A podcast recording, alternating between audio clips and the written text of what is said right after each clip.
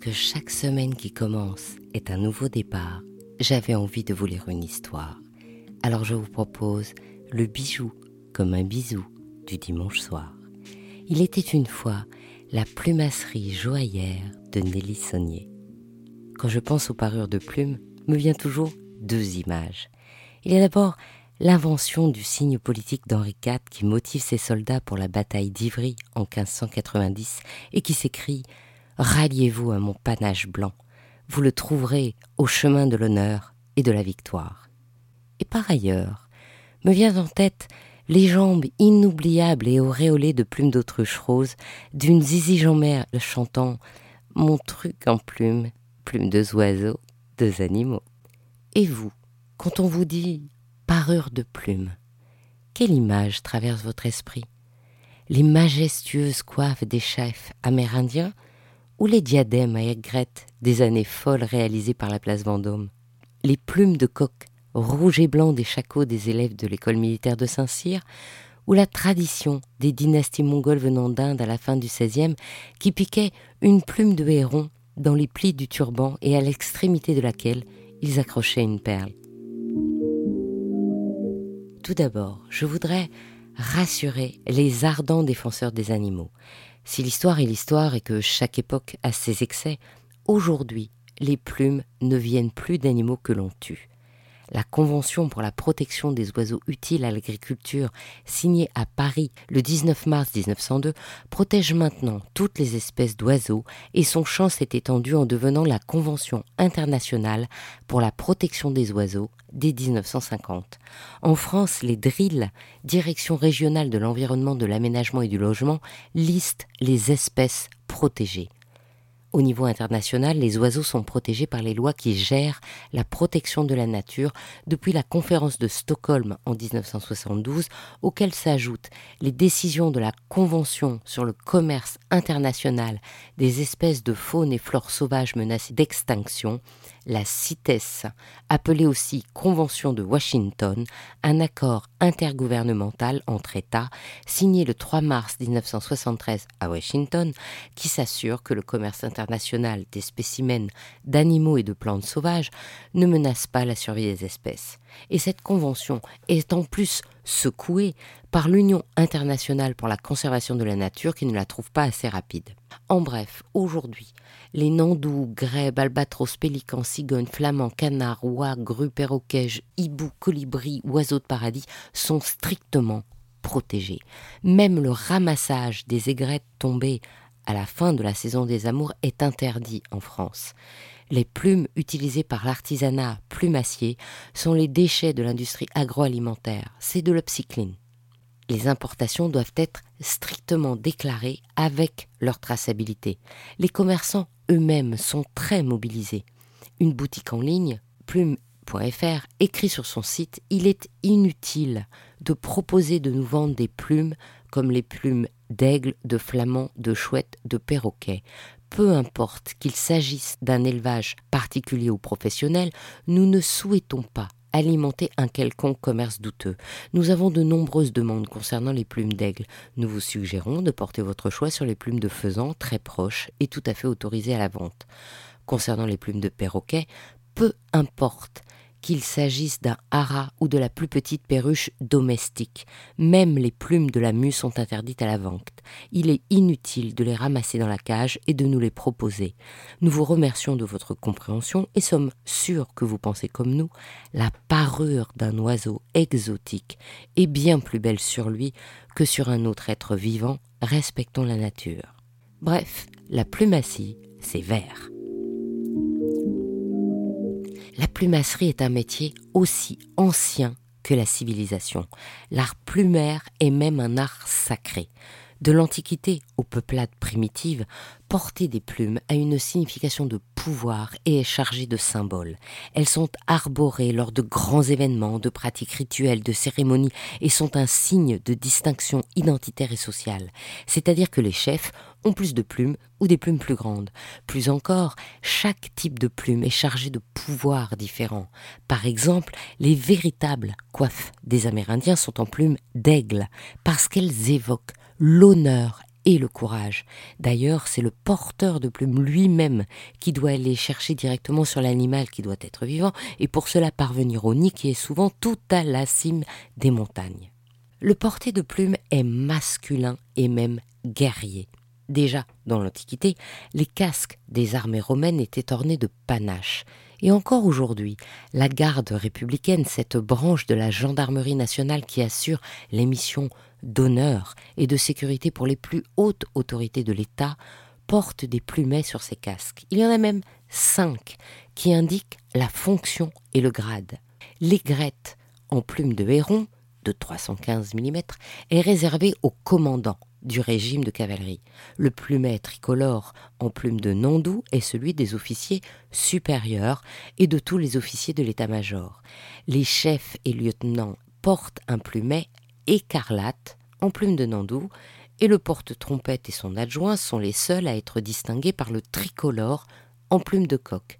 Et tous les sous-officiers des unités ont droit au plumet écarlate en plume de coq de 270 mm. Le dictionnaire historique des arts, métiers et professions exercés à Paris depuis le XIIIe par Alfred Franklin indique que déjà sous Charlemagne, les élégants se paraient de plumes de pan et de flamants roses. Au XIIIe siècle, les prélats, les grands seigneurs portaient des chapeaux ornés et parfois même formés de plumes de pan, à telle enseigne qu'en 1268 se forme la Corporation des chapeliers de pan. Au XIVe, on voit apparaître les plumes d'autruche. Louis XII, entrant à Gênes, portait un casque couronné d'une forêt de plumes droites d'où émergeait un panache retombant. Et François Ier arborait une plume blanche sur son bonnet de velours noir. La profession évolue et fait réviser ses statuts en 1599 et 1659 pour devenir plumassier, panaché, bouquetier, enjoliveur. C'est Louis XIV qui étend le porté de plumes. Bien sûr, il porte d'immenses chapeaux abondamment garnis de plumes, et donc tous ses ministres en font autant. Puis toute sa cour, ainsi que les femmes, commencent à porter des plumes, et par les ballets de cour qu'il apprécie car il adore la danse et les spectacles, la plume entre comme accessoire de scène. Ainsi définit-il les conditions de portée de la plume qui existent encore aujourd'hui. Du côté des femmes, les coiffures évoluent au fil du temps et les plumes s'ajoutent aux fleurs et à la gaze jusqu'à devenir de véritables échafaudages dont l'apogée est atteint avec Marie-Antoinette et les incroyables compositions de sa modiste Rose Bertin, à tel point que Madame Campan, la femme de chambre de la reine, écrit dans ses mémoires que les femmes ne trouvaient pas de voiture assez haute et étaient obligées de sortir la tête de la portière de leur carrosse on utilisait des plumes de coq, de vautour, de héron, de jet, mais les plumes les plus prisées étaient celles d'autruche que l'on faisait venir d'Alger et que l'on teignait en rose, en bleu céleste, en bout de Paris, en vert, en jaune ou encore couleur souci. Plus rare encore, et donc beaucoup plus cher, les plumes de héron noir venaient d'Allemagne et de Turquie et étaient destinées à la parure masculine exclusive des récipiendaires de l'ordre du Saint-Esprit. La Révolution sonne le glas du porté de plume tout comme tout ce qui symbolisait l'aristocratie, et c'est l'Empire qui le réintroduit avec Joséphine de Beauharnais, qui les porte aussi sur les vêtements. La Restauration aimera les oiseaux de paradis, le Second Empire portera du marabout, mais l'explosion du porté féminin de la plume et le second âge d'or de la plumasserie est bien sûr la belle époque. Il y a les débuts du music hall avec tous ses panaches, de la goulue à Mistinguette en passant par Joséphine Baker. Il y a bien sûr les bandeaux, tiares et diadèmes diamantés et avec des aigrettes, les boas en autruche et surtout les chapeaux de jour dits à la volière sur lesquels on trouve même des oiseaux entiers. Comme les premiers défenseurs de la nature s'insurgent, les plumassiers vont alors développer l'art de la métamorphose en plus de leur savoir-faire premier, ils vont arriver à créer l'illusion des oiseaux sauvages avec les plumes d'oiseaux d'élevage ordinaires. Entre parenthèses, je ne remets pas en cause la nécessité de la protection animale, mais j'aimerais souligner que jamais le porté masculin et militaire n'a été stigmatisé, comme les portés féminins taxés d'extravagance et largement moqués et caricaturés. Au XIIIe, dans leur encyclopédie, Diderot et d'Alembert décrivent ainsi ce métier. Plumasserie, l'art de teindre, de blanchir, de monter toutes sortes de plumes d'oiseaux. Ils y ajoutent quatre planches de gravure, l'atelier et les instruments, les plumes et leur préparation, les ouvrages du plumassier panaché et les différents ouvrages de plumes, dont les fleurs. Ce qui est étonnant, c'est que les instruments sont restés presque immuables. C'est qu'il faut faire la différence entre les traitements premiers de la plume, qui sont les savoir-faire communs, et puis la maîtrise de la matière, qui donne lieu à des secrets jalousement gardés. Tout d'abord, il faut connaître la plume. C'est le premier apprentissage, et c'est une matière étonnante. Comme les cheveux, elle est constituée de kératine. Elle est donc à la fois résistante et souple. On peut bien sûr la casser si on la piétine, mais la plume est composée de barbes retenues autour d'un rachis central. Ces barbes sont garnies de barbules qui sont maintenues entre elles par des barbicelles, et c'est pourquoi il suffit que l'oiseau lisse ses plumes pour qu'après un ébouriffage passager, tout son plumage redevienne lisse. Mais toutes les plumes ne sont pas pareilles, et c'est pourquoi il faut les trier. Il semble évident de les répartir par couleur, mais en fait c'est complètement insuffisant. Si on réfléchit, on imagine bien que sur un même oiseau, les plumes du cou seront bien plus petites que celles des ailes ou de la queue par exemple. Et justement, quand j'arrive chez Nelly Saunier, l'artiste plumassière, elle est occupée à trier les plumes de pan, et je la vois les ranger par taille. Jusque-là, rien ne m'étonne. Et puis je la vois encore répartir les plumes, qui me semblaient parfaitement identiques, alors elle m'explique, amusée, que les ailes gauche et droite ont une inclinaison différente. J'aurais dû y penser. Il faut donc un œil exercé et une méticulosité infinie pour ranger chaque type de plume par couleur, dimension, orientation. D'ailleurs, elle a fait fabriquer sur mesure un immense rayonnage de 5 mètres de haut pour ses trésors conservés dans des murs de boîte rigoureusement étiquetés.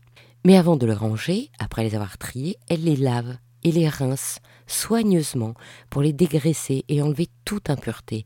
Elle a même pour cela une machine à laver dédiée. Et puis elle les sèche consciencieusement. Après, il faut encore les passer à la vapeur pour leur redonner leur volume et leur éclat. Comme un tissu, on peut teindre, blanchir ou décolorer les plumes. Et l'art du plumassier est alors de sélectionner une plume pour ses couleurs naturelles ou pour leur donner une autre identité comme l'imitation des espèces interdites.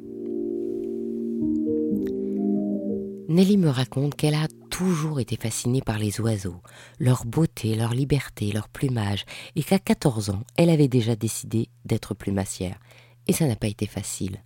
On lui oppose la quasi-disparition de ce métier d'art.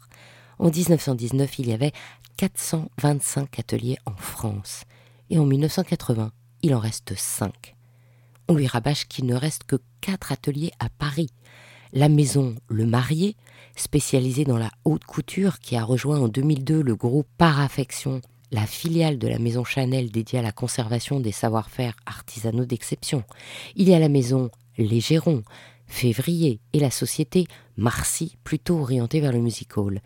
Les autres plumassiers, et ils sont tout au plus une dizaine en France, sont indépendants et cherchent des débouchés qui, en dehors de la haute couture et du spectacle, sont très rares. On lui souligne les difficultés de l'apprentissage. Il ne reste qu'une seule école dans toute l'Europe, le lycée Octave Feuillet à Paris, qui ne prend que quelques élèves et prépare au CAP plumassière fleuriste. En effet, au XVIIIe, les plumassiers commencent à créer des fleurs artificielles en plumes et le geste est toujours identique, même pour former les camélias de Chanel. Ce geste s'appelle la monture et Nelly, d'un mouvement précis, me montre comment elle prend un fin fil métallique et tourne les plumes qui s'enroulent autour. Elle maîtrise aussi le collage et la couture, et bien sûr, c'est la base, elle sait parer les côtes des plumes, les redresser, les courber, les ébarber, les découper, les friser ou les nouer, car bien entendu, Nelly a suivi l'enseignement de cette unique école de plumasserie en 1981. Et puis, Elle intègre l'École nationale supérieure des arts appliqués et des métiers d'art que l'on appelle communément l'école Olivier de Serres, du nom de la rue où cette prestigieuse et sélective école se situe. Elle ronge son frein en dessinant des chaussettes pour la marque Achille et introduit obstinément la plume dans son cursus textile. Elle a trouvé son credo, bousculer les usages dans la tradition du geste. Mais ce qui est différent, c'est sa vision. La plume peut se conjuguer à toutes les matières, et la plumasserie n'a pas seulement pour objet de compléter un design, un vêtement ou même un bijou, c'est un art à part entière dont elle veut faire reconnaître l'œuvre de façon intrinsèque. Alors les objets deviennent sculptures ou tableaux qui transmutent la pensée de l'artiste, et cette pensée, c'est l'amour de la nature. Aussi voit-on chez elle des arbres, des fleurs, des feuilles, que la plume, devenue trompe-l'œil, rend plus vrai que nature. En attendant, en 89, l'école Octave Feuillet la sollicite pour devenir professeur. Et tout en poursuivant ses recherches, elle commence à enseigner. Mais pas question qu'elle se contente du programme classique. Elle bouscule le cursus et pousse ses élèves à s'inventer. La génération montante des nouvelles mains d'or en plumasserie lui doivent cette approche nouvelle qui les amène à créer les règles et applications inédites de la plumasserie d'aujourd'hui. Maxime Leroy, le plumassier de haute façon, lauréat 2017 du prix de la jeune création métier d'art qui a créé sa marque M. Marceau, l'appelle sa mère spirituelle et a même fait plaquer en or la pince du plumassier qu'elle lui a transmise. Maître d'art en plumasserie depuis 2008, Nelly Saunier a été lauréate du prix Liliane Bettencourt pour l'intelligence de la main en 2009, lauréate de la Villa Kujoyama, la résidence d'artistes à Kyoto en 2015. Elle est sélectionnée en 2017 avec 14 autres artisans d'art d'exception pour représenter l'art français à l'exposition Wonderlab des trésors nationaux vivants au Musée national de Tokyo. En 2012, le ministère de la Culture la nomme chevalier des ordres des arts et des lettres et en 2020, elle devient officier de cet ordre prestigieux. Elle travaille avec des designers, costumiers, décorateurs et bien sûr des grands couturiers. Givenchy, Nina Ricci, Isabelle Marant, Lou Boutin, Chanel, Jean-Paul Gaultier. Dans le domaine des bijoux, c'est Harry Winston qui la sollicite en premier. La collection Premier Fever est dévoilée en 2012 à Baselworld. Les boîtiers de montres sont en or et sertis de diamants, mais ce sont les cadrans en marqueterie de plumes qui séduisent immédiatement les collectionneurs. Le faisant argenté de Lady Hamser, le faisant commun et le pan forment de véritables tableaux, abstraits en noir et blanc, tachistes en multicolore ou encore impressionnistes en aplat de bleu et de vert. En 2015, c'est Van Cleef et Harpel qui lui demandent de créer ces cadrans extraordinaires pour le salon horloger de Hong Kong. Elle réinvente pour le joaillier une plumasserie miniature. Les trois éditions limitées de seulement 22 pièces exceptionnelles montrent des oiseaux porte-bonheur survolant des tableaux de marqueterie de pierre. Nelly Saunier a créé un cardinal en relief avec un plumage carmin qui semble tenir l'amour entre ses ailes, un oiseau augure aux couleurs de l'azur qui embrasse de ses ailes déployées un ciel de lapis lazuli, et un oiseau céruléen dansant sur un fond de mauve inspiré. Dans cet exercice, elle se délecte de marier son inspiration à la rigueur d'un cahier des charges très précis, ce qui représente aussi un défi. La même année, c'est Piaget qui lui demande une manchette Secret de Venise. À elle d'imaginer un graphisme. Elle sort ses crayons, ses échantillons de plumes et propose ses fiches de style. Auréolant l'émeraude centrale, les plumes semblent tournoyer dans une danse anagogique de bleu, de vert et de noir. Pour la collection Sunnyside of Life, présentée lors de la Paris Fashion Week, elle déploie ses talents de coloriste. On lui dit Coucher de soleil, Alors, elle sélectionne les couleurs naturelles de l'iris rouge, du haras, de la perruche ondulée et du flamant rose qui irradient autour du saphir jaune central. Elle crée aussi un trompe-l'œil de jungle, aux tonalités sauvages, vertes et fauves, pour la manchette à l'émeraude. Et le troisième bijou est sorti de saphir bleu. Alors Nelly le transforme en océan par des reflets aquatiques, des plumes travaillées en pointillisme. Elle ose expliquer aux équipes de Piaget les caractéristiques de la plume, comme la nécessité d'insérer une bordure de métal pour que les bardes de la plume ne se séparent pas. Et ils écoutent et changent même leur dessin pour s'adapter à cette matière vivante qui chatoie et rutile. Pour Sunlight Escape, c'est en plume d'oie et de pélican qu'elle crée des motifs géométriques d'un blanc immaculé rehaussé de feuilles d'or et qui se positionne dans une manchette et des boucles d'oreilles en or jaune entourées d'un de diamants. En 2020, Piaget, dans la collection Les ailes de la lumière, a imaginé un extraordinaire collier majestique plumage, en point d'interrogation, en forme d'oiseau. Et Nelly Saunier se charge de leur créer des ailes qui se mêlent au saphir, au spinel et encadrent une tourmaline Paraíba très rare de 7,49 carats. Entre-temps, c'est Chopard qui lui demande de créer le collier de la collection Red Carpet, dévoilé au Festival de Cannes 2018. Il s'agit de retranscrire les inspirations mongoles et leur savoir-faire traditionnel. La pièce centrale est flamboyante et mystique. C'est un camé en or sculpté autour duquel s'enroulent des volutes d'apatite bleue, de grenats violets et de jaspe rouge. Nelly propose des plumes de coq de hérons cendrés, d'autruches et de faisans obscurs. Elle crée une véritable exubérance plumassière à la fois opulente et évanescente qui nidifie les joyaux et frissonne autour du cou. Nelly Saunier m'a dit La plume, c'est toute ma vie, et je n'aurai pas assez d'une vie pour exprimer tout ce que je veux lui faire dire. Nelly, rassurez-vous, D'ores et déjà, vous êtes, par votre art plumassier, immortel. Ainsi se termine cette histoire de la plumasserie joaillière de Nelly Saunier. Je suis Anne Desmarais de Jotan et je donne une voix aux bijoux.